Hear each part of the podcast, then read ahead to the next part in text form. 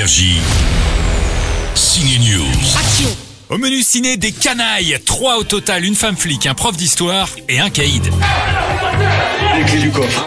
Règne-toi, je te dis Allez La première canaille est François Cluzet, un braqueur en cavale qui vient se réfugier dans la baraque d'un prof d'histoire tranquille, joué par José Garcia. Qui peut me résumer la guerre froide? Le troisième, c'est l'actrice Doria Tillier dans la peau d'une femme flic. On va chez toi? J'ai vachement envie de baiser.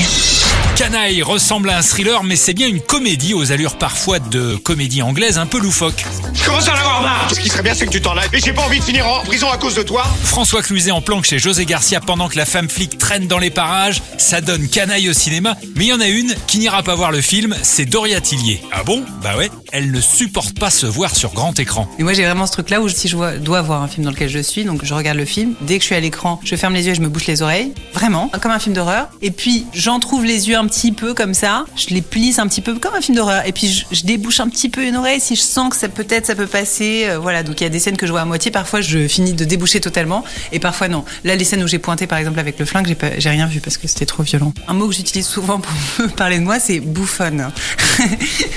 Enfin, je, je me dénigre pas, c'est plutôt pour rigoler, mais voilà, ça veut pas dire que je me trouve nul à chier. Pour moi, si c'est pas très bien, euh, ça ne va pas. Au menu du prochain Ciné News, le tandem Fatsa Bouyamed Kadmerad dans Citoyen d'honneur, également à voir en salle. Soyez là. Tu me reconnais Milo, Oui, le petit voisin. Oui. Avec les cheveux longs. j'ai pas changé, hein? Non. Hein? Toi, t'as vieilli un petit peu, mais c'est normal, c'est c'est la France.